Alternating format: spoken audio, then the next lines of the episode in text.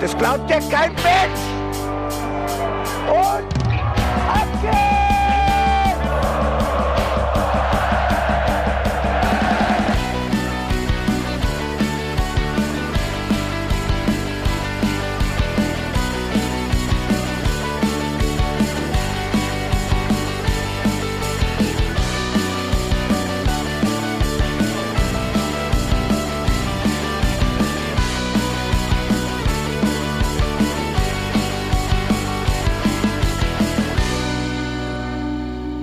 Hallo und herzlich willkommen zum Hinterhofsänger-Talk, liebe Hinterhofsänger-HörerInnen. Wir sind heute wieder für euch am Start, sitzen vor den Mikros und dieses Mal war es tatsächlich so, dass schon vor der Sendung der Titel der Sendung feststand, denn mal lohnt sich's, mal nicht. Malolololololololo. Also fassen wir es nochmal zusammen. Mal lohnt sich's, mal nicht. Malolo. Mein Name ist Felicitas Boos, ich bin euer Host hier bei den Hinterhofsängern und ich freue mich, dass Jan am Start ist. Der Nicht, nicht der Hoho-Host. Host. An Weihnachten habe ich auch Geschenke dabei, aber nur an Weihnachten. Nur an Weihnachten, okay. Und ich begrüße natürlich den Mann, der wie kein zweiter einen Haarreif tragen kann, der aussieht wie Kopfhörer. Hallo Bene. Moin, moin. Du siehst aus wie der dicke Bruder von Robin Sentner, mein Freund. Das, das nehme ich als Kränkung. Und Als das möchte ich gerne übrigens auch so im Protokoll vermerkt haben. Okay. Tut uns leid. Jan kriegt hier damit die gelbe Karte. Ähnlich schnell wie Karim Unisivo. Äh, Und komplett wenig unverdient. Schnell, weniger schnell als Bo Svensson. Das ist sowieso ein Mysterium. Wann, wann kommt die gelbe Karte für Bo Svensson? Er ist hinterher. Ich habe prognostiziert, und nee, du warst es tatsächlich. Du hast prognostiziert. Ne, das wird eine gute Saison, das hast du bei elf Freunden gesagt, weil Bo Svensson den Rekord von Klaus Jasula angeht. Ja, Pustekuchen. Zwei Spiele, nichts passiert. Ja, und ich dachte mir, so schnell kann mich Mo Svensson eigentlich gar nicht enttäuschen, aber ich wurde eines Besseren belehrt. Ja. Wenn wir ein Bullshit-Bingo gemacht hätten, dann hätte das auf jeden Fall draufgestanden und wir wären mal um mal enttäuscht gewesen. Ja, mal lohnt sich so ein Bingo, mal nicht. Da sind wir wieder. Wir, wir warten einfach auf die erste Karte und äh, wir rollen das, von, das Feld von hinten auf wie immer. Wir gucken zuerst auf das, was unter der Woche so ein bisschen auf dem Transfermarkt passiert ist, beziehungsweise die Gerüchteküche, die wieder ein bisschen gebrodelt hat, wo einige Themen hochgekocht sind. Äh, das allererste, was tatsächlich auch passiert ist, war der Wechsel von Djanga zu Sandro zur Hertha. Der war ja offensichtlich, der stand ja schon seit etlichen Wochen in der Regenbogen-Klatsch-Zeitung, Presse. Und ähm, nicht überraschend und eigentlich auch sehr, sehr logisch, wenn man weiß, wie Djanga damals reagiert hat, als Sandro gegangen worden ist, dann war auch klar, warum er seinen Vertrag nicht verlängert hat bei Mainz 05 und warum er dann den Weg zur Hertha geht. Und ich glaube, er ist ein klasse Spieler, der äh, der Hertha noch wirklich gut tun kann. Und wenn man die Hertha gegen die SGE gesehen hat, jetzt langsam fängt Sandro dort an zu wirken. Ich fände es ja extrem geil, wenn Sandro noch bevor er den Vertrag bei der Hertha unterschrieben hat, wusste, dass Djanga das Vertrag ausläuft und gesagt hat, hast du Bock auf ein gemeinsames Projekt? Ja, sicher. Den hat er quasi schon als, als Unterschriftsbonus Ja, mitgebracht. genau. Das war quasi das Ass äh, bei den Verhandlungen, dass er zu Hertha gesagt hat, und wenn ich komme, dann bring ich den Boetias mit. Können wir mal sehen. Ich hätte Ohne da noch einen. Mittelfeldmacher für euch. ja.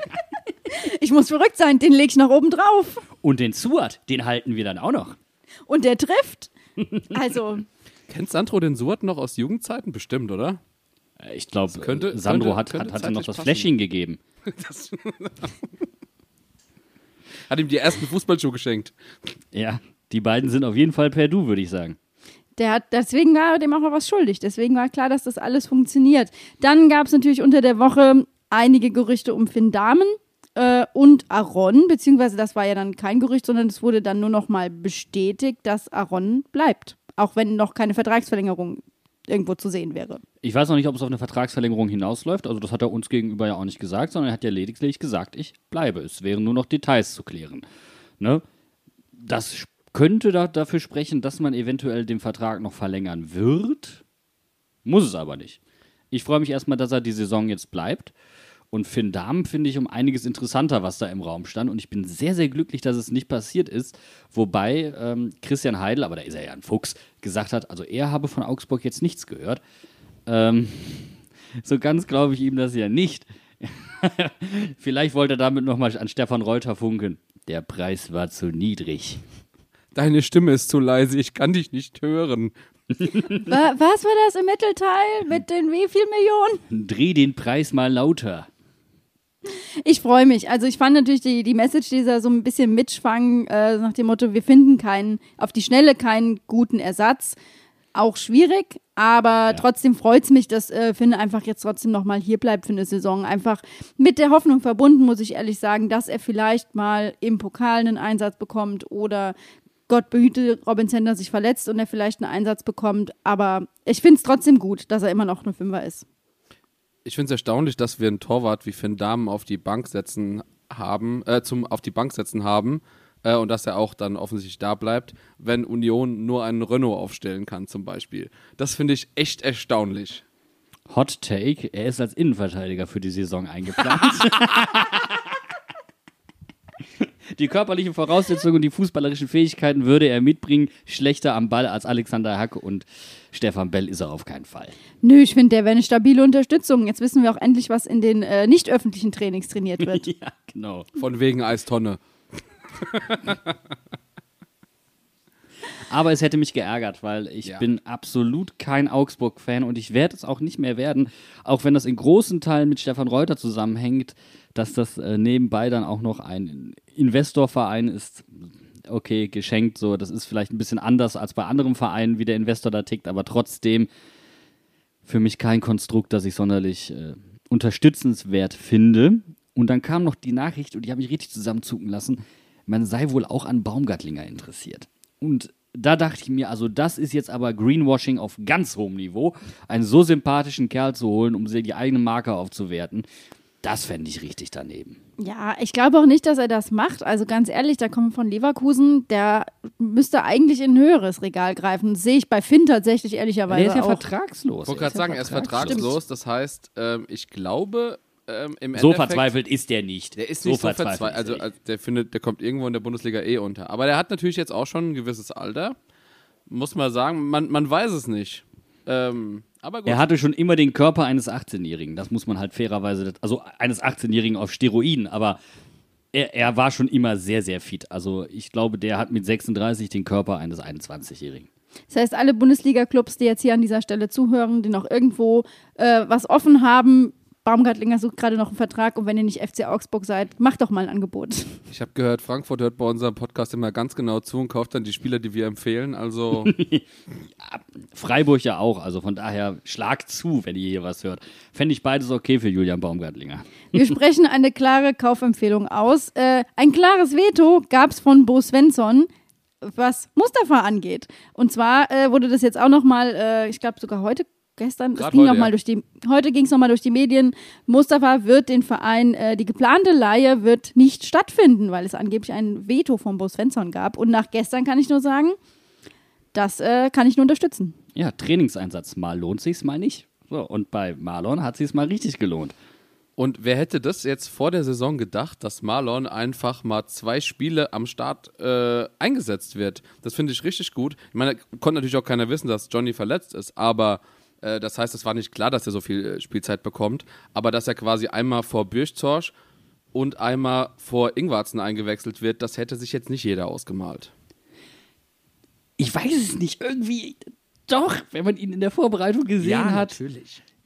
Ich muss einfach so lachen, dass im Kicker stand, dass er für viele, die Mainz 5 nicht in der Vorbereitung äh, beobachtet haben, aus dem Nichts kam. Und das halte ich einfach mal für eine glatte Lüge. Jeder, der sich Ansatz, nur im Ansatz mit unserem Nachwuchs beschäftigt, der hatte Mustafa schon lange auf dem Schirm. Ja, und vor allen Dingen die Leute, die Mainz 05 ein bisschen auf Social Media verfolgen, wissen auch, dass einfach jeder auf Social Media komplett gehypt ist, was Marlon Mustafa angeht. Vielleicht marginal beeinflusst von Mainz 05 Memes, aber vielleicht auch nur marginal, vielleicht auch gar nicht, auf jeden Fall. Also von daher, der Hype war da, nur weil der Kicker es nicht mitbekommt, heißt das ja nichts. Ich wäre dafür, dass die Einwechslungen von Marlon Mustafa ab sofort im Stadion auch durchgesagt werden, präsentiert vor Mainz 05 Memes. Das finde ich eine starke Aktion. Andri, bitte umsetzen. so, hier habt ihr es zuerst gehört. Und ich glaube, Mainz 05 Memes würde das unterstützen. Daniel wird das auf jeden Fall abfeiern, ja. Und da müssen wir natürlich noch über die News der Woche sprechen, die Anfang der Woche gedroppt wurden, denn es gab um 13 Uhr eine Pressemitteilung von Mainz 05, dass Dr. Jan Lehmann ab dem 8. August als Vorstand abberufen wurde und äh, dass er sein dass er freigestellt ist. Und äh, in der Pressemitteilung hieß es dann, dass man unterschiedliche und teilweise nicht miteinander vereinbare Ansichten darüber habe, wie sich Mainz 05 in der Zukunft entwickeln soll. Ja, und dann kam eigentlich am selben Tag, äh, kurze Zeit später, schon direkt die nächste Infobombe. Und zwar von Jan Lehmann selbst, der auf LinkedIn nämlich seine eigenen äh, Ansichten dazu nochmal preisgegeben hat. Und äh, er gibt sich selbst dann eine etwas aktivere Rolle. Also er sagt zum Beispiel, ich werde Mainz 05 verlassen. So, das ist so seine Entscheidung. Er bedankt sich zwar natürlich auch und äh, zählt dann auch seine ganzen Errungenschaften, sag ich mal, die unter, unter seiner Leitung ähm, entstanden sind, auf, aber es, es bleibt dieses Aktive. Ja, und ich finde, genau in diesem, in dieser sehr knappen Pressemitteilung von Mainz 05 und der etwas ausführlicheren ähm, eigenen Darstellung von Jan Lehmann, in diesem Spannungsverhältnis wird, glaube ich, so ein bisschen die Problematik generell klar, die man, wenn man sich enger mit dem Verein auseinandergesetzt hat, wenn man aktiv im, Fan, ähm, im Verein selbst unterwegs ist oder wenn man ein sehr aktiver Fan ist, zwangsläufig auch mitbekommen hat. Weil das kam, auch wenn es medial vielleicht so ein bisschen aus dem Nichts kam, im Vereinsumfeld überhaupt nicht aus dem Nichts. Ja, also für die Medienvertreter war es dann wirklich plötzlich äh, und es war ja dann auch in vielen verschiedenen äh, Medien so zu lesen. Da schießen, da schossen ja die Theorien teilweise wirklich ins Kraut. Die waren, die waren geil. Die waren zum Teil wirklich steil. Und wo, wo du auch sagst, ähm, bei der Menge so, ne? Entweder alles falsch oder alles richtig. So, Ist das schon Fanfiction? Ist das schon Fanfiction? das müssten wir mal die Fans fragen, weil ich glaube, da gab es ja auch einige Meinungen. Also Allmachtsfantasien von Christian Heidel. Das, das, fand, ich, fand ich eine sehr steile Den These. Baum, den er gesät hat, den sägt er jetzt auch wieder ab. So, nein, aber guck mal, da, da, da, stehen ja auch einfach, da sind Dinge, die passen da nicht, nicht zusammen. Also ein Vorstand äh, kann nicht durch einen anderen Vorstand entlassen werden, sondern das geht nur durch den Aufsichtsrat. So, also ein Vorstand, der dann über den Aufsichtsrat einen anderen Vorstand absägt, wird auch erstmal kritisch vom Aufsichtsrat gesehen. Also die Vereinsstrukturen haben sich ja im Vergleich zu früher geändert. Also es geht ja nicht ganz so einfach. Ja, meine Lieblingstheorie als große Verfechterin des Corporate Designs, das M ist einfach so hässlich, da musste Jan Lehmann gehen. Auf, auf so meine Theorien, da komme ich einfach nicht klar. Wie kommt jemand auf die Idee, dass das Corporate Design schuld sein könnte? Ja, also es ist, äh, ich finde es alles in allem ein bisschen durcheinander und ich finde es, äh, wir haben es vorhin gesagt, ähm, es gibt Leute, die etwas aktiver im Verein sind, die haben das schon kommen sehen. Für alle anderen aber ist das irgendwie einfach so aus dem Nichts gekommen. Also wenn man meinst nur fünf, und wir haben ja eben auch schon gesagt, die Medienvertreter haben darüber bisher nicht berichtet. Wenn man nur fünf hauptsächlich über die Medien verfolgt, dann hat das einen wirklich auch verfolgt und ähm, äh, einfach beschäftigt und wir wurden auch im Stadion aktiv darauf angesprochen. Ja, klar, weil es dich natürlich auch verwirkt, weil es, es kam natürlich aus ein bisschen aus dem Nichts dann für dich, wenn der du Zeitpunkt nicht anders konntest. Ja. ja, aber der Zeitpunkt ist ja, das muss man ja sagen, und er ist ja nicht zufällig gewählt, er ist sehr gut gewählt. Direkt einen Tag nach dem Start der Bundesliga, idealerweise nach einem Sieg der Mainzer am Anfang der Woche. Es versendet sich über die Woche. Thema ist durch. Als so. ob die Hinterhofsänger darüber reden. genau, als ob wir das nochmal anfassen, das Thema. Wir wollen da auch gar nicht zu sehr rein, weil sind, sind wir ehrlich, das Thema ist ja hinterm Flug. Also Jan Lehmann ist weg. So, und man muss sagen, wir wollen seine Arbeit jetzt auch gar nicht großartig bewerten. Da gibt es gute Aspekte und bestimmt auch weniger gute Aspekte, aber es gibt schon ein Problem. Und dieses eine Problem wird halt einfach sehr, sehr deutlich, wenn man sich seine Mitteilung auf LinkedIn, wenn man die neben die Pressemitteilung von Mainz 05 liegt. Und Bene hat gesagt, das ist dieser etwas aktivere Part. Er ist Vorstand. Als Vorstand koordiniert er und überwacht er diese Prozesse und hat diese Prozesse zu schützen. Er ist weniger aktiver Part dieser Prozesse.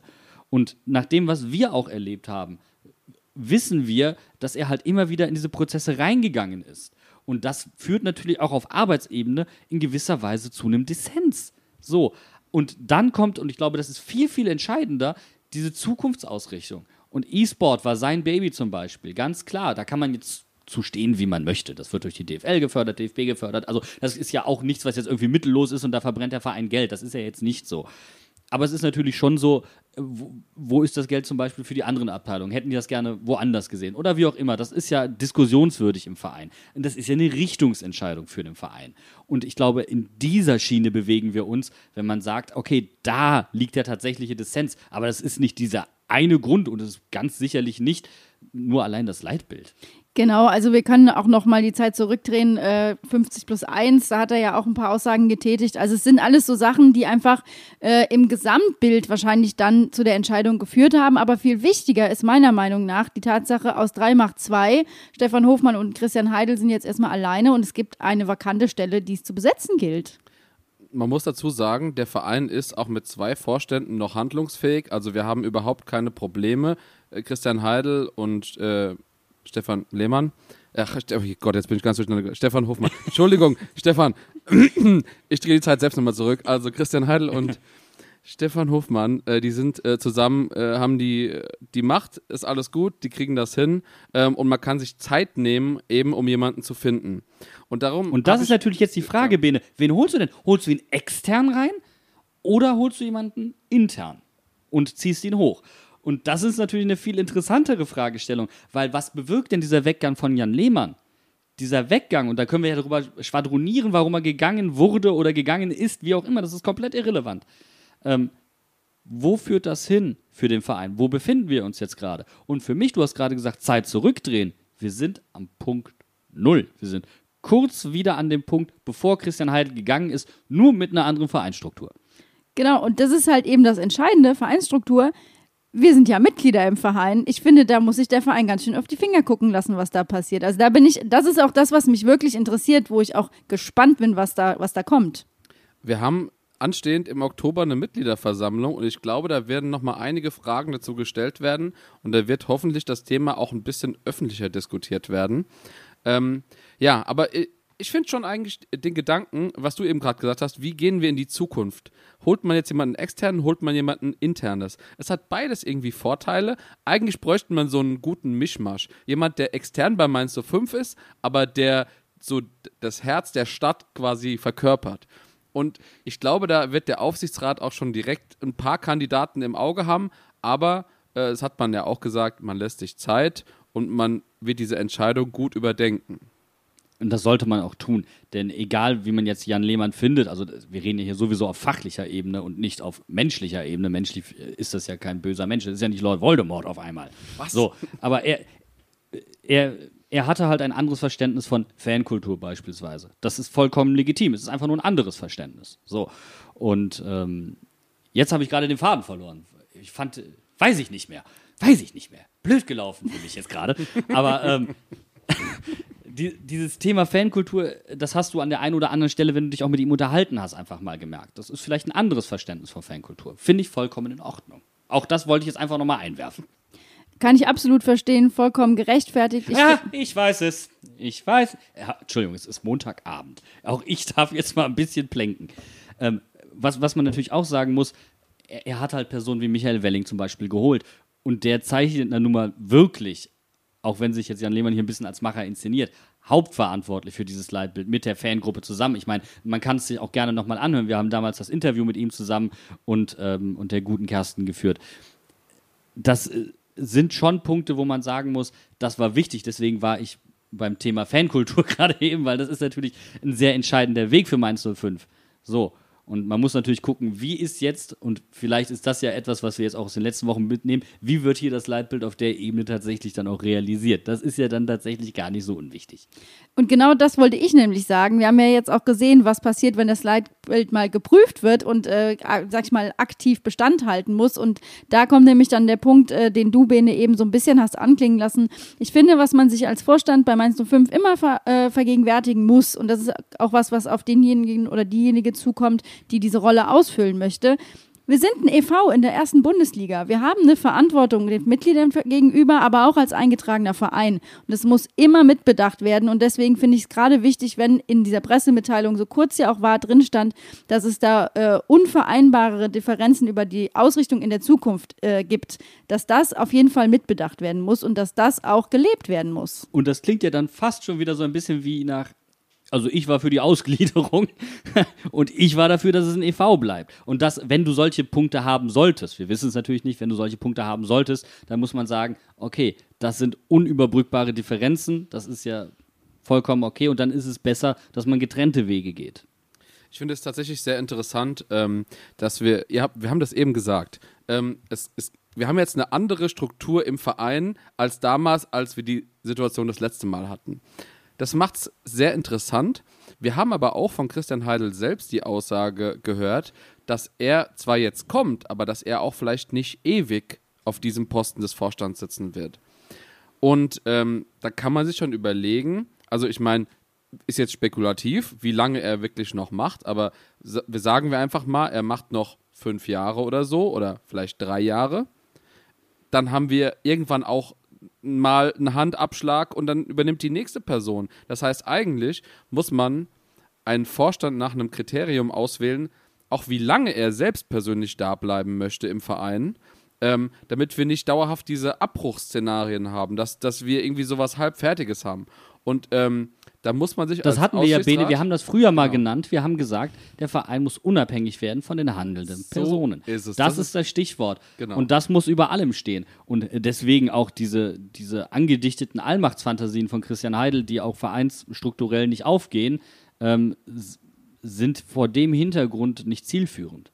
Und man darf ja auch nicht vergessen, dass Stefan Hofmann äh, jetzt hauptamtlich da ist. Das war ja vorher auch nicht der Fall. Also da hat sich ja auch was geändert. Da kriegst du ja auch mehr mit, möchte man meinen. ne? Also da bist du nochmal anders involviert in die ganzen Prozesse. Nein, aber deswegen, gerade deswegen habe ich auch zum Beispiel kein schlechtes Gewissen zu sagen, okay, man hat hier entschieden, das sind, wie gesagt, unüberbrückbare Differenzen wie bei einer Scheidung, da geht man lieber getrennte Wege. Aber es sind ja noch zwei Leute da, die jetzt erstmal natürlich mehr Arbeit haben, aber wir haben einen hauptamtlichen äh, Präsidenten mit Stefan Hofmann, der das machen kann. Also deswegen ist das okay. Ja, ich meine, dafür werden sie auch gut bezahlt, dass sie dann auch noch ein paar Überstunden schieben können. Das ist ja nicht der Punkt. Aber insgesamt ist es mir einfach mal ein Bedürfnis zu sagen, also ich begrüße diesen Richtungswechsel schon, weil es ist ja nicht nur Jan Lehmann, es gab ja auch noch andere personelle Umbrüche im Verein in diese Richtung. Deswegen, ich finde das prinzipiell erstmal gut. Der Verein guckt, was ist unsere Richtung, welches Personal passt dazu, ähm, wo wollen wir überhaupt hin? Das ist auch eine Form von Realisation des Leitbildes, von dem, was der Verein darstellen soll. Und wenn du da Personen hast, die da aus welchen Gründen auch immer nicht ganz äh, reinpassen, dann musst du das halt korrigieren. Dann ist das so. Und man schafft das, ohne in komplett wildes Fahrwasser zu kommen. Muss man ja auch mal sagen. Guck mal, in, in anderen Vereinen, also ich sag mal so, einfach nur Beispiel Schalke, stell dir mal vor, da wird ein Vorstand abberufen, was da los wäre. Und bei uns innerhalb von einer Woche kräht, also was die Medien jedenfalls angeht, keiner mehr danach. Und das, das finde ich das Erstaunliche bei uns und äh, auch wie extrem sauber das von Vereinsseite aus gelaufen ist.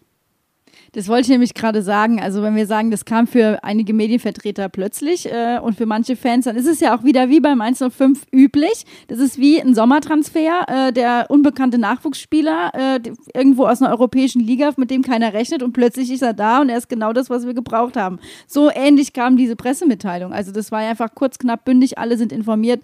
Wir machen mal weiter. Ja, mal lohnt sich's, mal lohnt sich's nicht, um den Übergang zu einem talentierten Nachwuchsspieler zu, zu, äh, zu schlagen, den viele nicht auf dem Schirm hatten, wenn man die Medien liest, den wir aber auf jeden Fall auf dem Schirm hatten. Und wir haben uns auch sehr auf ihn gefreut, denn wir waren ja in großer Vorfreude überhaupt auf das ganze Spiel gegen Union. Erstes Heimspiel. Ich war so hyped, Alter. Ich war so hyped. Ich war so hyped. Oh Mann, wurde ich enttäuscht. Der Hype war wirklich real. Und ich war komplett verkatert im Stadion. Ich hatte so Bock. Ich bin um, also ich hab, ich war abends auf dem Junggesellenabschied. Ich bin morgens um 7 Uhr aufgewacht, weil ich so geil aufs Stadion war. Das könnt ihr euch gar nicht vorstellen. Hör mal, und ich radel zum Stadion. Ich denk mir nichts Böses. Ich frag in weiser Voraussicht nochmal nach. Liebe Felicitas, gibt es eine Vorgabe? Alle in Rot, alle in Weiß, gibt es irgendwas? Nö, alles gut. Und ich komme auf diesen Parkplatz. Und ich sag, pass auf, Flitz, hier, der, der Bene und der Tommy. Wir machen das jetzt ganz einfach. Wir sagen, wir fahren mit dem Fahrrad und sie müssen nebenher laufen. Da haben die keinen Bock drauf. Sagt sie, steig mal lieber ab. Das wird was anderes. Und ich denke mir, was, was, was kommt da jetzt? Und dann hält mir der Bene einen Beutel hin und ich greife da rein und es hat sich chinesisch angefühlt, muss man ehrlicherweise zugeben. Es war Plastik pur, sowohl der Beutel als auch der Inhalt. Und ich ziehe da diese Hawaii-Hemden raus. Bene, damit wir das jetzt ein für alle Mal geklärt haben und damit wir nicht wieder wie auf dem Weg zum Stadion, im Stadion und nach dem Stadion, waren es 50, 60 Fragen, 100 Bestimmt, pro. Mindestens. Wo kriegt man diese Hawaii-Hemden her, die definitiv nicht vom Verein autorisiert sind? Schön macht das Corporate Design, also das Corporate Design, das Logo abgerippt und so. Das ist das neue Corporate Design, da wissen die noch gar nichts von, mit Inselansicht und dicken Palmen. Der das hat vor, die haben das vor allen Dingen einfach nur großgezogen. Das ist ja das Weirde an diesem Hemd. Die haben es einfach großgezogen, das verpixelt. Die Rottöne von den Palmen und von Mainz 05 passen nicht, gar nicht zueinander. Aber dann haben sie an manchen Stellen so ganz weird Wert auf Details gelegt. Da ist dann auf der Brusttasche zum Beispiel oben drüber das Mainz 05 Logo. Und weil dann die Brusttasche den unteren Teil von Mainz verdecken würde, ist nur dieser untere halbe Buchstabenkranz auf diese Brusttasche gedruckt worden. Jetzt können wir sagen, ach so, die haben das einfach drauf gedruckt. Nein, wenn du die Brusttasche aufmachst, ist das ganze Logo auch darunter. Die ganzen das Nähte ist komplett und alles random. Ist, die ganzen Nähte und alles, es ist perfekt abgestimmt auf die Größe des, äh, dieses Hawaii-Hemds. Es ist vollkommen unreal. Die, also die Ausführung ist wirklich mm, plus plus. Also would do it again. Aber um, Schneider, schneidertechnisch. ja, Da haben wir auf jeden Fall mehr gekriegt, als wir uns erwartet haben. Denn äh, Bene, ich bin so stolz auf uns. Das war kommunikationstechnisch ein absolutes Meisterwerk Ja. von uns beiden. Es hat den Jan völlig aus dem Nichts getroffen. Aber wir wussten ja schon ein bisschen länger, dass das auf dich zukommt. Wir haben quasi hin und her getüftelt, wann du dein Geburtstagsgeschenk bekommst. Ja, ihr Schweine habt das als mein Geburtstagsgeschenk einen Monat vorher. Ich, einen Monat vorher. Die Schweine schenken mir Scheiße und verkaufen es als Geburtstagsgeschenk. Können wir das bitte mal festhalten? Und ich muss dann mit euch mit aufgesetztem Grinsen, okay, es hat mir gefallen, zum Stadion laufen wie die fucking drei Amigos. Kannst du dir einfach mal bitte kurz vorstellen, wie sehr der Bene und ich seit Wochen auf diesen Termin hingefiebert haben, weil wir einfach Ich wussten, dass wir zu dritt mit diesen Scheißhemden zum Stadion gehen. Also, ich kann ja mal ein bisschen Hintergrundgeschichte erzählen. Es war wirklich, es war teilweise echt die Hölle für mich. Ich habe das am 1. Juni gekauft. Also, ich, wir hatten das gesehen äh, auf Twitter zuerst. Also, übrigens, nochmal, um deine Frage von vor 15 Minuten aufzugreifen. Wenn man Mainz 05 Hawaii-Hemd googelt, findet man das. Äh, die Seite heißt luxuryandsports.com. Ist irgendein China-Shop, wie ihr eben schon gesagt. So, also ich habe das gesehen. Zuerst war ja das Meme, ähm, dass hinten Mainz 5 drauf stand, aber es war das Frankfurt-Logo. Und dann haben die irgendwie zwei Tage später das nochmal geupdatet und es war dann komplett richtig. Und da habe ich der Flitz gesagt, ganz ehrlich, der Janni wird sowas niemals selbst kaufen. Was hältst du davon, wenn wir das dem einfach zum Geburtstag schenken? Es ist so wunderbar hässlich und kein, kein, jeder findet es lustig, aber keiner kauft sich's. Und ich bin der Depp, der sich sowas kauft. So. Und dann habe ich das bestellt. 1. Juni, 2. Juni oder sowas.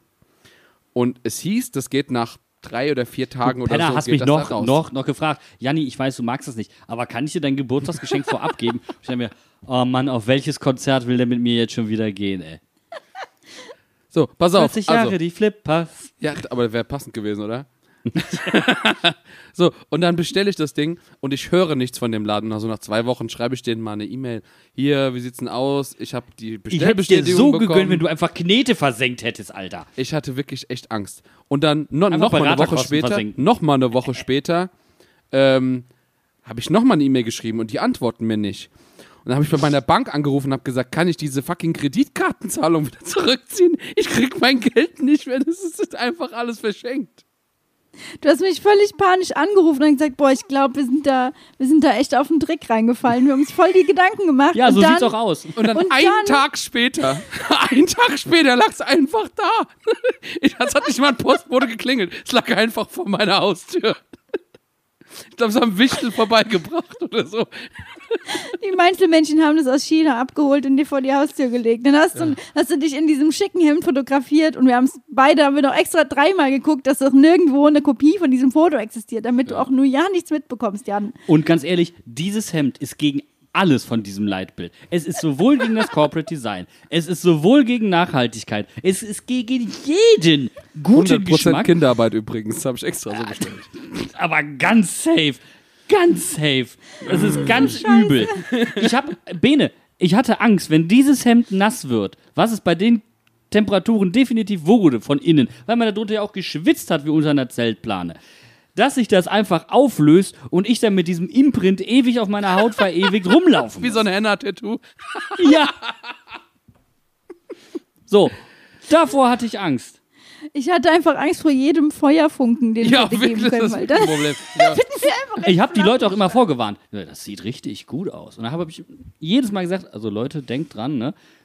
Das ist so der Model-Effekt. Das sieht nur an mir gut aus, nicht bei anderen. Also an euch natürlich auch. ja. Es ist aber auch einfach ein Hemd, was vom Cheerleader-Effekt äh, auf jeden Fall profitiert. jeden Also Fall. wenn du das alleine hättest tragen müssen, dann Nein. hätte jeder gedacht, du hättest eine Wette verloren. Du brauchst eine so Gruppe sahen, dafür. wa- waren wir alle cool angezogen und waren prepared für dieses Spiel. Also wir waren vorbereitet für alles, was da kam. Und es kam sehr viel. Vor allem kam Hitze.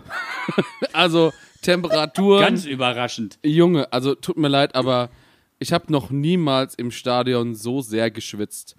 Und es gab so wenig zu trinken. Aber ganz ehrlich, ich glaube, die Flitz hat am meisten geschwitzt, weil sie sich einfach noch ihre fucking Wollmütze von Mainz 05 angezogen hat. Die Glücksmütze, nur weil die jetzt im internationalen Fernsehen zu sehen ist, muss ich die jetzt immer aufziehen. Frau Felicitas VIP Boos trägt jetzt immer Mütze im Stadion, wie so ein verschissener Hipster. Entschuldigung, du hast am meisten gelitten und mit Recht. Also ich muss hier mal mit ganz vielen Vorurteilen aufräumen. Erstens habe ich die nicht angezogen, weil sie international gegangen ist, sondern weil sie Glück bringt. So, zweitens, ich habe das nicht freiwillig gemacht. Ich habe das für unsere Mannschaft getan. Und was, haben- was hat es gebracht? Zerro. Ich habe umsonst geschwitzt. So. So. Das war das 0-0.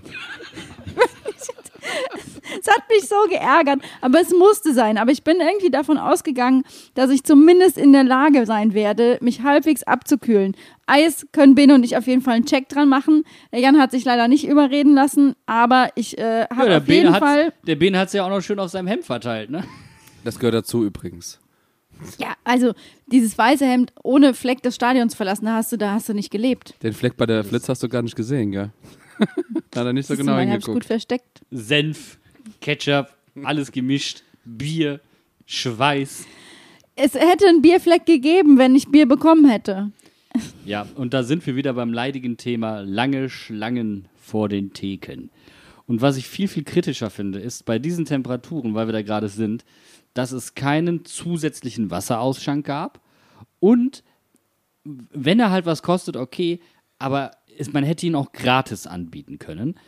Und das hat zum Beispiel Werder Bremen getan. Und diese Hitze kam jetzt nicht aus dem Nichts. Und wenn du dann noch ein Posting absetzt, please stay hydrated, bitte trinkt was, und du kommst an nichts zu trinken, sondern du musst ja quasi aus dem Napf an der Toilette trinken, dann finde ich das schon ziemlich daneben.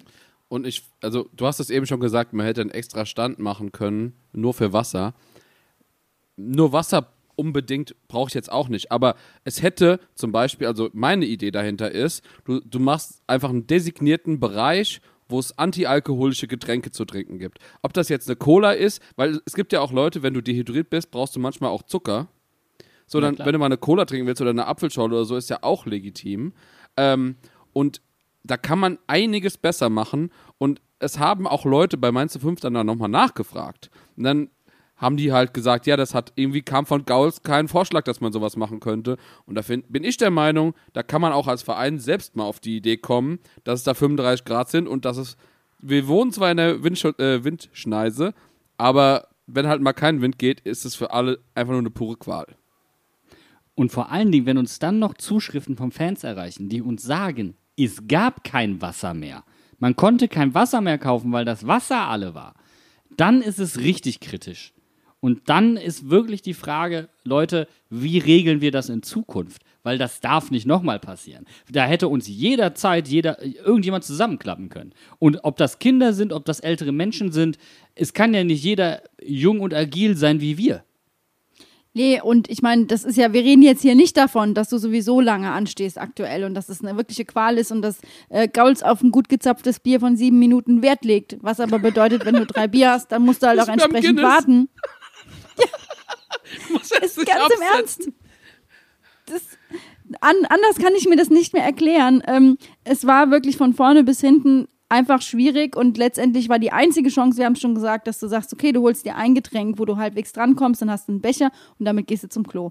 Alles andere ging nicht. Und vor allen Dingen, wir haben ja im Schatten gestanden auf, äh, ähm, bei uns. Andere haben in der prallen Sonne gesessen. Ähm, hast du vielleicht in dem Moment auch nicht mitgerechnet? Ist ja nicht jeder regelmäßig im Stadion und weiß, wie die Sonneneinstrahlung ist. Wenn du dann keinen Zugang zu Getränken hast, dann wird es einfach gefährlich. Also an der Stelle bitte ein Konzept überlegen, wie das in Zukunft gehandhabt wird, weil so wie es gelaufen ist, darf es auf keinen Fall wieder laufen. Nee, und du kannst dich nicht darauf verlassen, dass beim nächsten Heimspiel 20 Grad kälter ist. Also, Vor- vor dann kannst du nämlich den Glühwein ausschenken. Selbst die Spieler haben eine Trinkpause und du hast die Leute rausströmen sehen und die hast du dann erstmal eine satte halbe Stunde nicht mehr gesehen. Der Tommy war gestoppte 21 Minuten weg. Und Ja, das war noch eine war gute noch- Zeit. Der war auf einer anderen Tribüne. Der war, der war nicht an der Stehtribüne, sondern der ist irgendwie hinter die, hinter OM die äh, oder sowas hat Gegentribüne gesagt, ne? gegangen. Ja. Genau. Ja, also. Nee, aber es, ich, ähm, kommen wir, wir, wir machen den Schwenk zu angenehmeren Themen, aber Hitze ist, glaube ich, ein gutes Stichwort. Ich habe mich auch gefragt, wie lange die Person, die diesen Werbespot des Grauens aufgenommen hat, für diese Dialoge in der Hitze gesessen hat. Also es tut mir fast leid für Babakbo und Kuni, aber das war, also ich finde, Mensa Oscar ist äh, auf jeden Fall gerechtfertigt. Die goldene Himbeere oder was? Für- für Was den- sollen wir den- tun? Es ist wirklich, es, es tut, also du hast schon gesagt, es tut einem leid für die Leute, die daran teilhaben mussten. Also es ist, ich glaube, es ist so entstanden. Die, die haben ja jetzt alle nicht so viel Schauspielererfahrung. So, dann versuchst du halt einen Take, zwei Takes, drei Takes. Und irgendwann beim vierten oder fünften Take haben die gesagt, okay, dann lass halt einfach, komm, besser wird's nicht mehr. das ist doch, Schmeißt das Skript weg, das macht er jetzt frei. Und dieses, ihr wascht, ihr sammelt, ihr, äh, ihr flickt. Ich sage mir echt, äh, das ist eine Taktik, die habe ich so noch nie gesehen am Klemmbrett. Und ich glaube, auch, auch bei Svenssons zu Hause wird das nicht so ablaufen. Also, du waschst heute, du spülst, du fegst, du saugst. Du lieferst Papa aus. geht zum Training. ja? da geht's zum Training. Wir sehen uns in vier Stunden. Äh, ja, es, also, Was aber stattdessen wirklich gut war, um dann den Bogen zu schlagen, um dann auch zum Spiel zu kommen, die neuen Clips zur Vorstellung der Mannschaft und wann die Mannschaft vorgestellt wurde.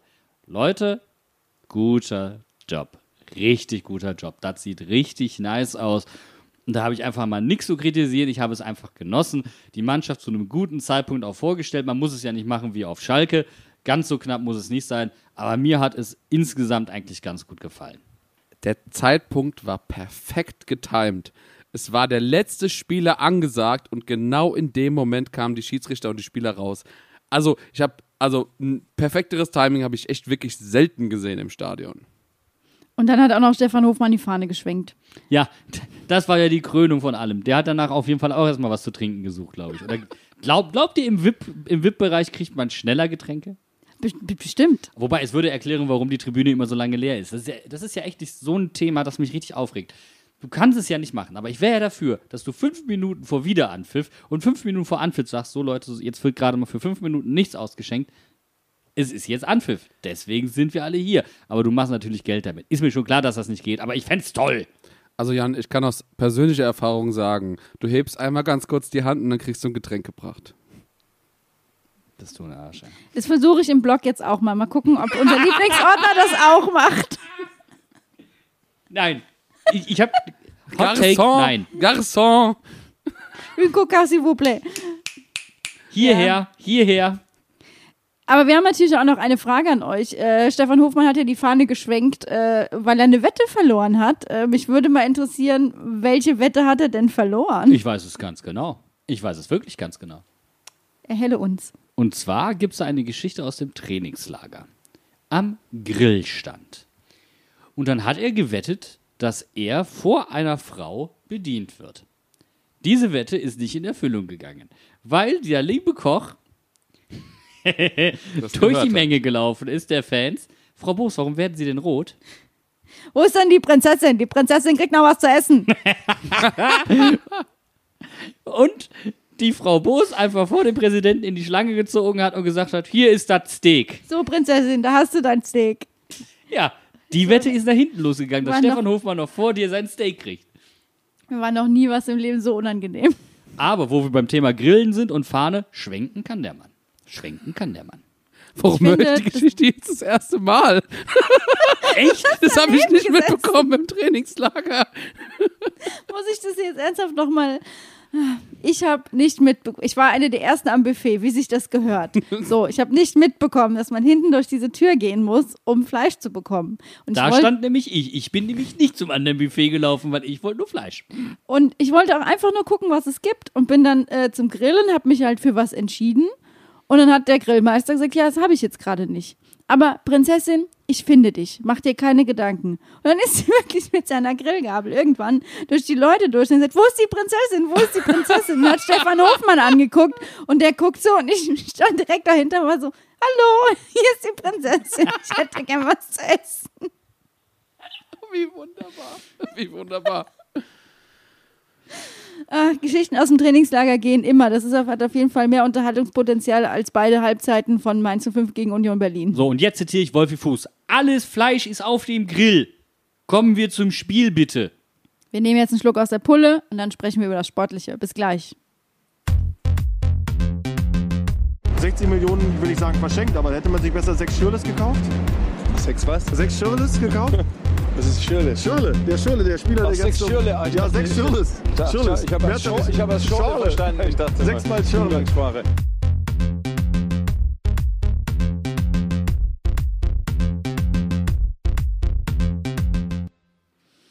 Ja, vom Spiel war schon mal klar, dass in Sachen Rotation auf jeden Fall ernst gemacht wird. Das war nicht dieselbe Aufstellung wie letzte Woche. Zum einen war äh, Wittmer wieder dabei, der ja nach seiner äh, Erkrankung wieder genesen war. Leider hatte er die äh, Regenbogenbinde nicht dabei. Hat mich persönlich sehr enttäuscht. Dafür haben die Dynamites sich mal schön ausgestattet mit Regenbogen-Söckscher. Also, lieber Silvan, wann kommt die Regenbogenbinde? Wann bubert's legal, Kollege? Wann Regenbogenbinde legal, meinst du fünf? So. Dafür gibt es doch jetzt einen Mainzer 5-Schal mit, der Regen, mit den Regenbogenfarben drauf. Aber das ist keine Kompensationsleistung. Nur weil ich einen Regenbogenschal im Fanshop habe, heißt das nicht, dass wir aufhören zu nerven wegen der Regenbogenbinde. Denn auch das ist eine Umsetzung des Leitbildes. Bis das Sagen wir, es ist ein umgesetzt wird, sprechen wir das jedes Mal an. Ist so. Ich habe nämlich auch schon äh, vor dem Spieltag letztes Mal gesagt, ich sehe das erst als Improvement, wenn die dauerhaft getragen wird. Letzte Woche war es ja anlässlich der Pride in Mainz, jetzt ist keine Pride mehr. Nichtsdestotrotz ist es ein wichtiges Thema.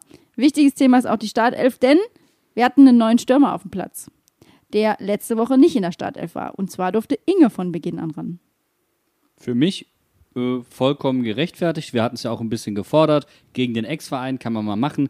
Wobei ich mir auch sicher bin, dass insgesamt in dieser Saison mehr rotiert wird, weil Sommerpause war kürzer, extreme Temperaturen, die Belastung ist höher. Ähm, vielleicht bist du noch nicht so in den einzelnen Automatismen drin. Das heißt, es wird eher körperlicher als taktischer.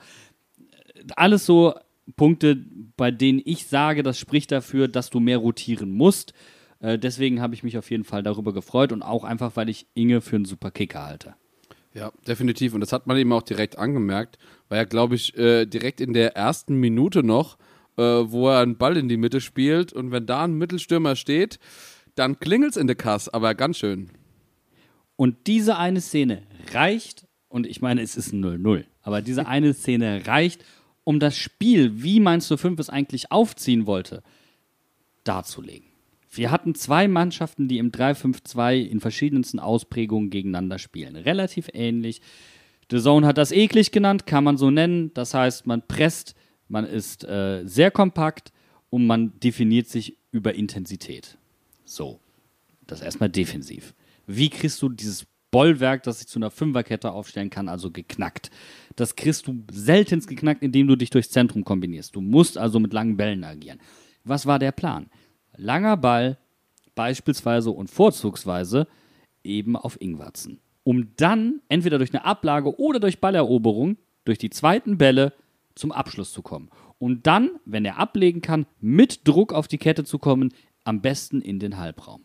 Und das hat in dieser Szene 1A funktioniert. Was brauchst du dafür?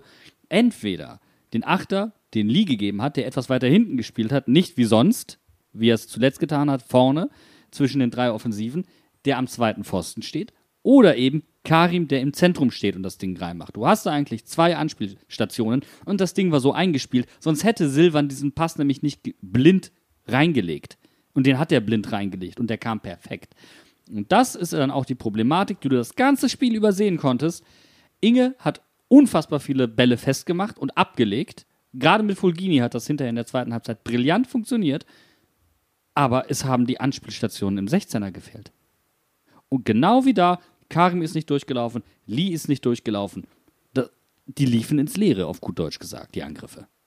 Ja, und das war so, glaube ich, so frustrierend für alle zu beobachten. Also sowohl von der Tribüne aus, äh, wo wir einfach stillschweigend vor uns hingeschwitzt haben und uns das angeguckt haben. Und ich glaube, alle, die sich das am Fernseher haben angucken müssen, sind entweder eingeschlafen oder haben sich mit was anderem beschäftigt. Fun Fact: Ich habe mir das Spiel heute nochmal angeguckt und nach der ersten Halbzeit bin ich eingeschlafen. Das Dann ist gute Nacht. leider wirklich passiert. Aber ich finde trotzdem, gerade der Fakt mit äh, Inge zeigt auch nochmal, dass wir das wirklich jetzt mittlerweile hinkriegen, dass die Offensive viel wandelbarer ist als noch in der letzten Saison. Also wir haben hier viele Spieler, die du variabel einsetzen kannst. Wir haben letzte Woche schon drüber gesprochen. Ähm, für mich auch so ein Indienst dafür, dass zum Beispiel äh, Dela funktioniert hat, obwohl er erst in der 85. kam. Mustafa. Ähm, Wir sehen unterschiedliche Ja, Stürmertypen. Inge hat als Wandspieler fungiert. Das hat gut funktioniert. Johnny ist jemand, der eigentlich auch mal ein bisschen aus der Tiefe kommen kann, der es im 1 gegen 1 lösen kann. Dela ist eigentlich jemand, der den Raum braucht, damit er mit Tempo kommen kann oder mit Tempo auf die Kette kommen kann. Karim ist jemand, der sehr aus den spektakulärsten Situationen Abschlüsse machen kann. Das ist eigentlich so ein bisschen unser Stoßstürmer, zu dem er sich jetzt gerade gemausert hat. Einfach weil er zurzeit trifft. Inge kann das zum Beispiel auch. Und Marlon ist der junge, unbekümmerte, Kicker, der reinkommt und das irgendwie alles so ein bisschen miteinander vereint. Vielleicht das größte Potenzial von allen hat, wenn er sich denn so entwickelt, wie wir uns das alle wünschen. Wir, wir sind offensiv extrem gut und breit aufgestellt. Und das siehst du ja auch an der Reaktion von den Leuten im Stadion. Wie viele, also ganz ehrlich, was für, was für eine diverse Meinung wir haben, welche Stürmer jetzt gerade spielen sollten. Das finde ich super, super interessant einfach. Wir haben, äh, wir haben schon drüber gesprochen, den Marlon Mustafa-Hype irgendwie ist entfacht. Äh, wir haben den Dela-Hype, der im äh, Hype-Train, der im Trainingslager losgegangen ist. Wir haben heute, wir haben in dieser Saison noch nicht einmal Johnny gesehen. Gut, im Pokal. Aber ähm, in der Bundesliga noch nicht mal Johnny gesehen. Der, der, das ist eine ganz andere Perspektive, ja die er noch noch. bringt. Das Und das kommt. Und ich habe da so Bock drauf. Und, aber du hast vorhin, du hast vorhin einen Punkt gesagt und den wollte ich jetzt gerade noch anbringen mit den hohen Bällen. Wir haben, äh, Flanken sind auch ein bisschen hohe Bälle. Wir haben im Spiel nur eine einzige Flanke angebracht. Und das ist der, der einzige Unterschied wirklich zu Union Berlin, habe ich das Gefühl gehabt. Die haben nämlich Flanken auch gehabt, ähnliche Taktik, ähnlich viele hohe Bälle und so gespielt, aber ja. Das liegt aber an einer anderen Geschichte. Und zwar haben wir defensiv, ähm, hat sich Stachy dann etwas mehr fallen lassen. Und offensiv haben wir zum Beispiel über einen Sechser nur aufgebaut, damit du zusätzlich jemanden vorne hast zur Eroberung der zweiten Bälle. Das war eigentlich ausgefuchst. Wozu das geführt hat, ist, dass Haki Solos anbringen konnte, wenn er richtig stand. Und Haki hätte sich viel, viel mehr zutrauen dürfen. Es ist noch früh in der Saison, aber das sollte eine Lehre für ihn sein. Er kann ins Dribbling gehen und er wurde auch nicht angegriffen, weil man halt eigentlich nicht damit rechnet, dass der durchläuft. Und da sind richtig gefährliche Situationen entstanden. Das hätte er auf jeden Fall noch forcieren dürfen. Auch Stefan Bell hätte das forcieren dürfen.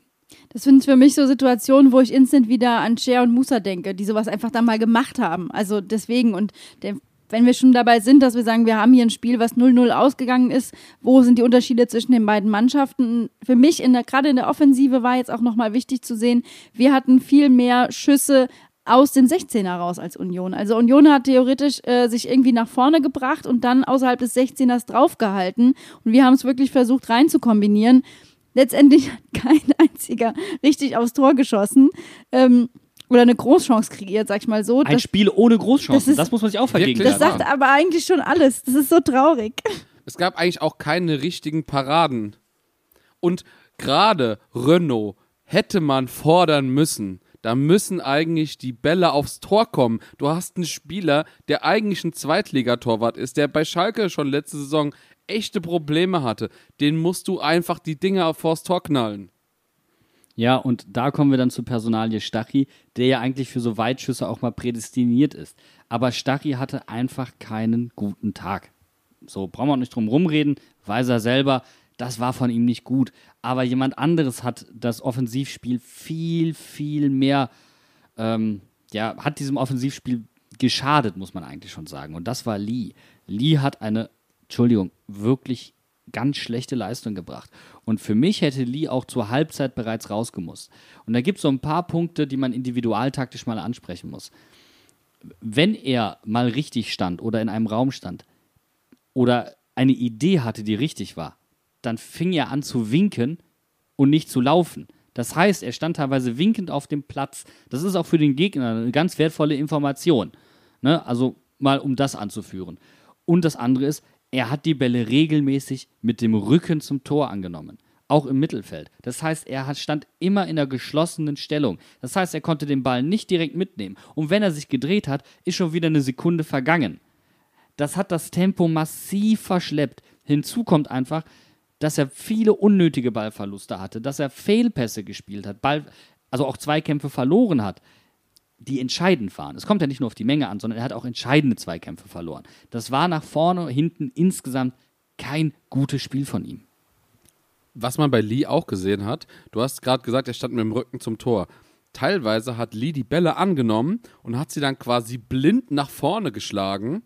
So ein halb hoher Ball, eigentlich auf eine Position, wo ein Spieler wohl hätte stehen können, wo aber keiner war. Er hatte keine Übersicht, wo sich seine Mitspieler befinden. Und dann hat er sie in Unterzahlsituationen geschlagen, wo dann zwei Stürmer gegen drei Innenverteidiger zum Beispiel standen. Das ist kein Muster für zweite Bälle. Und trotzdem hat Inge teilweise die Bälle noch irgendwie festmachen können. Nur so schnell konnten sie dann auch keiner mehr nachrücken. Ne? Also, und trotzdem war das alles, was Mainz 05 gemacht hat, um ein Vielfaches konstruktiver nach vorne als das, was Union Berlin gemacht hat. Aber zur Wahrheit gehört, es wurde erst dann richtig gut, nämlich ab der zweiten Halbzeit, als Lee draußen war. Ja, das finde ich nämlich auch. Also die erste Halbzeit war für mich gerade in den ersten 15 Minuten trotzdem schon nochmal ein Mini-Quantensprung von, von Bochum weg, äh, war aber auch dringend nötig, nach dem, was wir letzte Woche gesehen haben. Letztendlich gab es aber in der ersten Halbzeit keine zwingenden Situationen, nichts, wo sich beide Mannschaften auch irgendwie auszeichnen konnten. Und man hatte schon das Gefühl, dass auch gerade die Temperaturen da bestimmt einiges äh, dazu Definitiv. beigetragen haben, weil ich glaube, da unten, da da hättest du ein Spiegelei braten können auf der Trainerbank. Das hätte, hätte keinen gewundert. Und das hast du bei der, gerade bei der Trinkpause schon gemerkt. Die ähm, kommt ja meistens eher so Richtung 28., 29. Minute. Die ist ja schon der 24., 25. erfolgt. Und es haben einfach gerade die Unioner, da ist mir das aufgefallen, die haben sich teilweise beim Einwurf sehr viel Zeit gelassen, weil alle übelst gepumpt haben. Ja, sie haben bewusst das Tempo verschleppt. Und zwar nicht so ein bisschen, wo du dachtest, wieso, wieso spielen die ab der fünften Minute hier auf Zeit? Das ist ja komisch. Ich kann das tatsächlich bestätigen, das, was du gesagt hast mit den Temperaturen. Und zwar, ich habe ja eben schon mal kurz Bezug drauf genommen, dass ich äh, letztes Jahr äh, einmal in der Loge war. Da haben wir eine kurze Tour durchs Stadion auch gemacht. Und im Stadion Innenraum und gerade auf dem Feld ist es nochmal drei Grad ungefähr wärmer und es geht noch weniger Wind als rundherum. Das heißt, es kann sich jeder vorstellen, was das wirklich für ein Kessel ist, was da für Temperaturen herrschen und da soll man dann Leistungssport machen. Dementsprechend kann ich das voll und ganz nachvollziehen und es ist auch wichtig, dass diese Getränk, äh, Trinkpausen gemacht wurden. Ähm, ja, und es, also, das sollte man immer in Betracht haben, wenn man über dieses Spiel nachdenkt und wie die Spieler dann sich im Endeffekt verhalten haben. Und natürlich die zusätzliche Info, es war die älteste Startelf seit 2013 von Mainz 05, seit dem. November 2013. Die alten Herren, die brauchten halt mal hin und wieder ein Schlückchen und ein längeres Päuschen. Union Berlin ist ja schon eh immer ein bisschen äh, älter im Durchschnitt. Die haben sich da ebenso bewegt.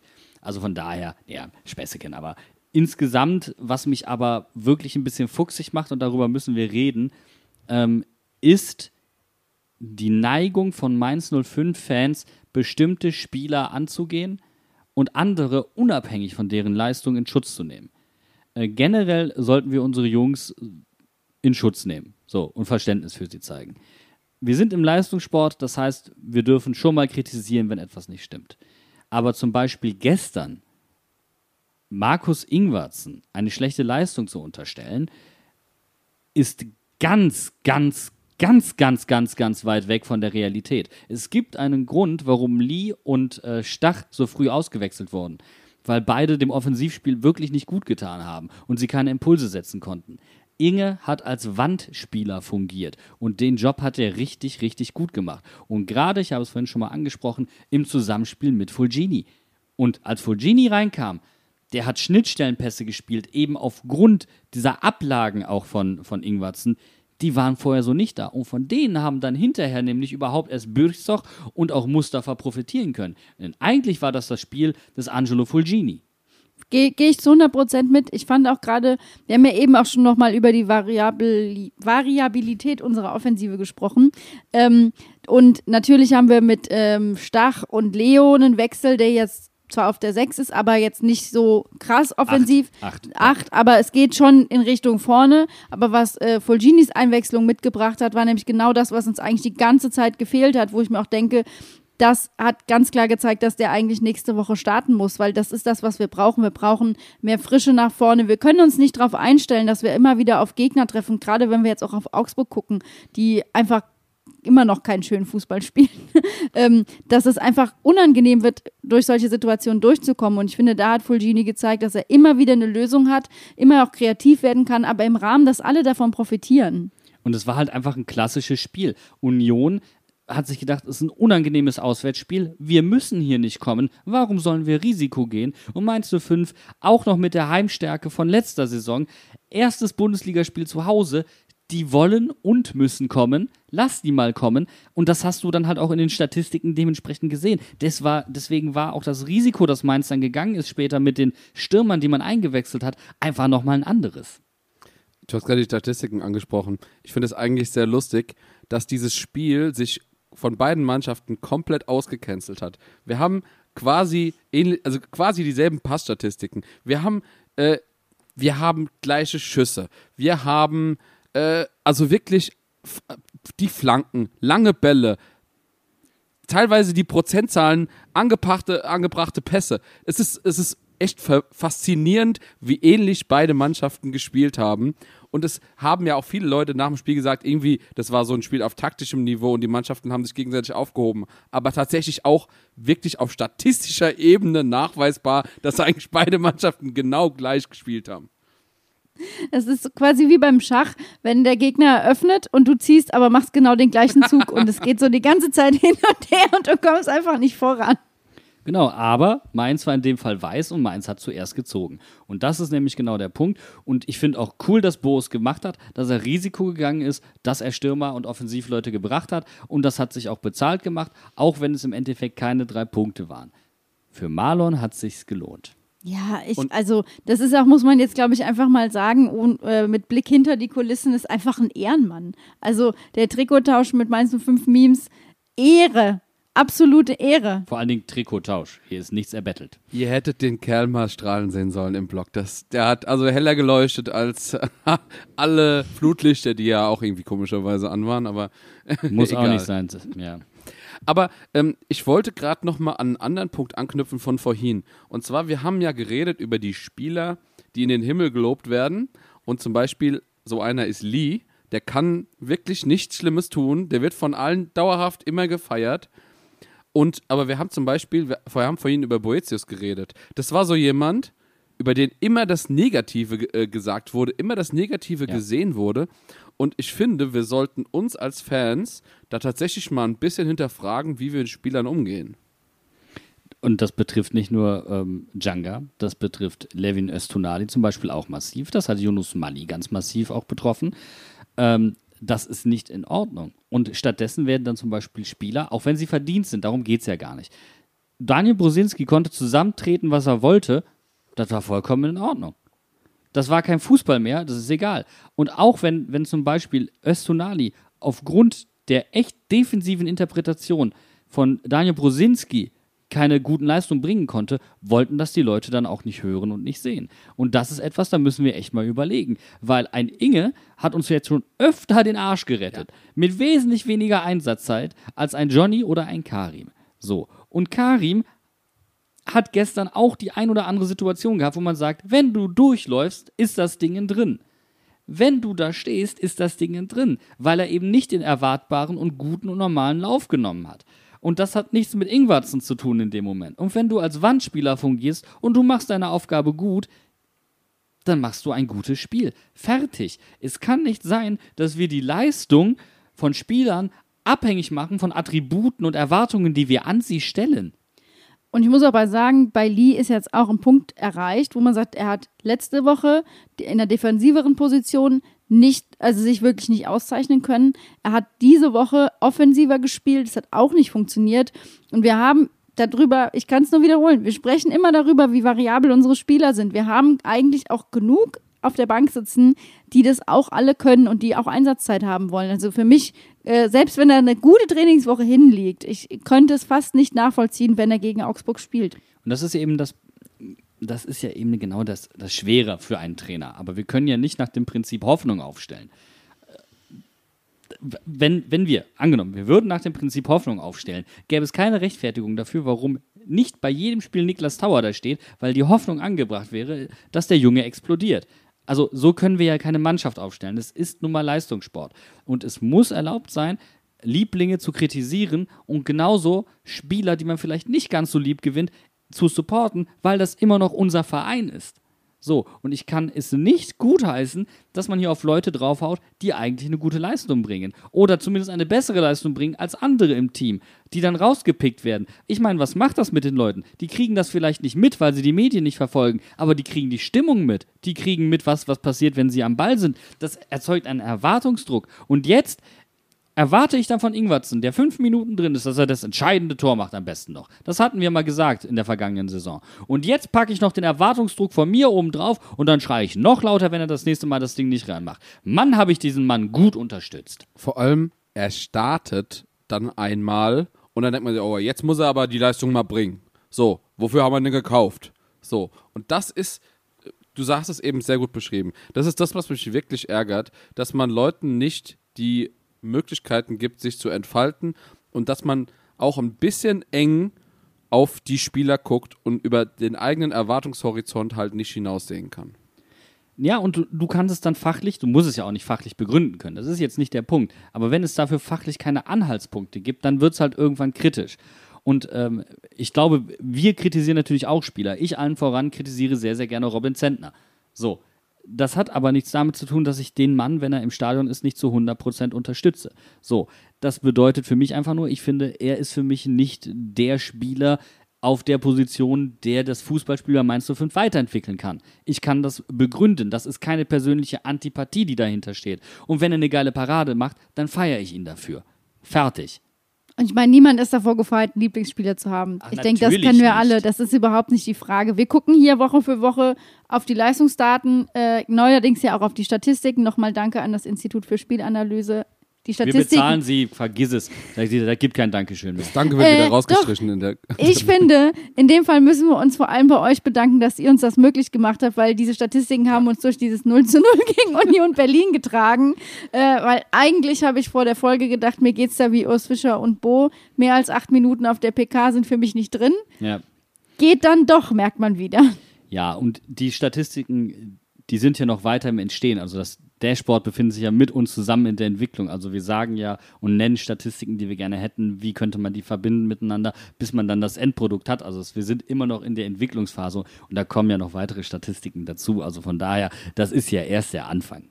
Und wir haben ja auch noch unsere Rubri- Rubri- Rubrik. So, frag Steffen. Also wenn es irgendwas gibt, wo ihr sagt, hier, da müssen wir nochmal Expertise dazu holen, alles kein Problem. Jetzt gucken wir erstmal auf den nächsten Samstag, 15.30 Uhr. Ich habe es extra nochmal nachgeguckt. Ich entschuldige mich bei allen Fans, die am vergangenen Sonntag um 17.30 Uhr am Stadion waren und dachten, wie, jetzt ist alles vorbei.